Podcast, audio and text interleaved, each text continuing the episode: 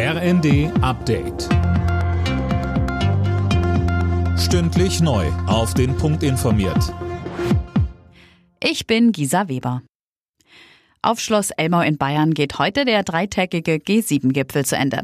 Bei den Beratungen ging es seit Sonntag vor allem um den Klimawandel und den russischen Angriffskrieg gegen die Ukraine. Die G7-Staaten sicherten Kiew weiterhin ihre volle Unterstützung zu, sowohl militärisch als auch humanitär und diplomatisch. Der Ukraine-Krieg wird morgen auch ein zentrales Thema beim NATO-Gipfel in Madrid sein. Wegen des russischen Angriffskriegs gegen die Ukraine will die NATO ihre Truppenbereitschaft deutlich erhöhen.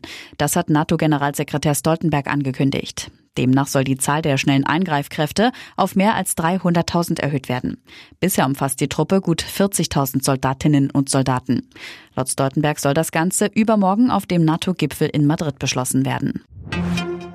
Sieben Wochen nach der Wahl in Schleswig-Holstein haben CDU und Grüne ihre künftige Zusammenarbeit besiegelt. Parteitage in Neumünster billigten am Abend den ausgehandelten schwarz-grünen Koalitionsvertrag.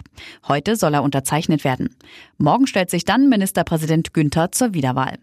Auch Nordrhein-Westfalen wird künftig von einem Bündnis aus CDU und Grünen regiert. Die Wiederwahl von Hendrik Wüst zum Ministerpräsidenten ist bereits für heute Nachmittag geplant.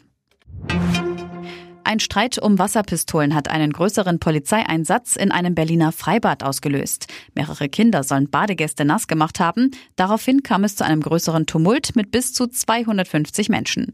Die Polizei konnte die Situation entschärfen. Das Bad wurde vorzeitig geschlossen. Und Top-Auftakt für Angelique Kerber beim Tennisturnier in Wimbledon. Die 34-Jährige setzte sich in Runde 1 in zwei Sätzen gegen die Französin Kristina Mladenovic durch. Der erste Satz dauerte dabei nur rund 17 Minuten. Alle Nachrichten auf rnd.de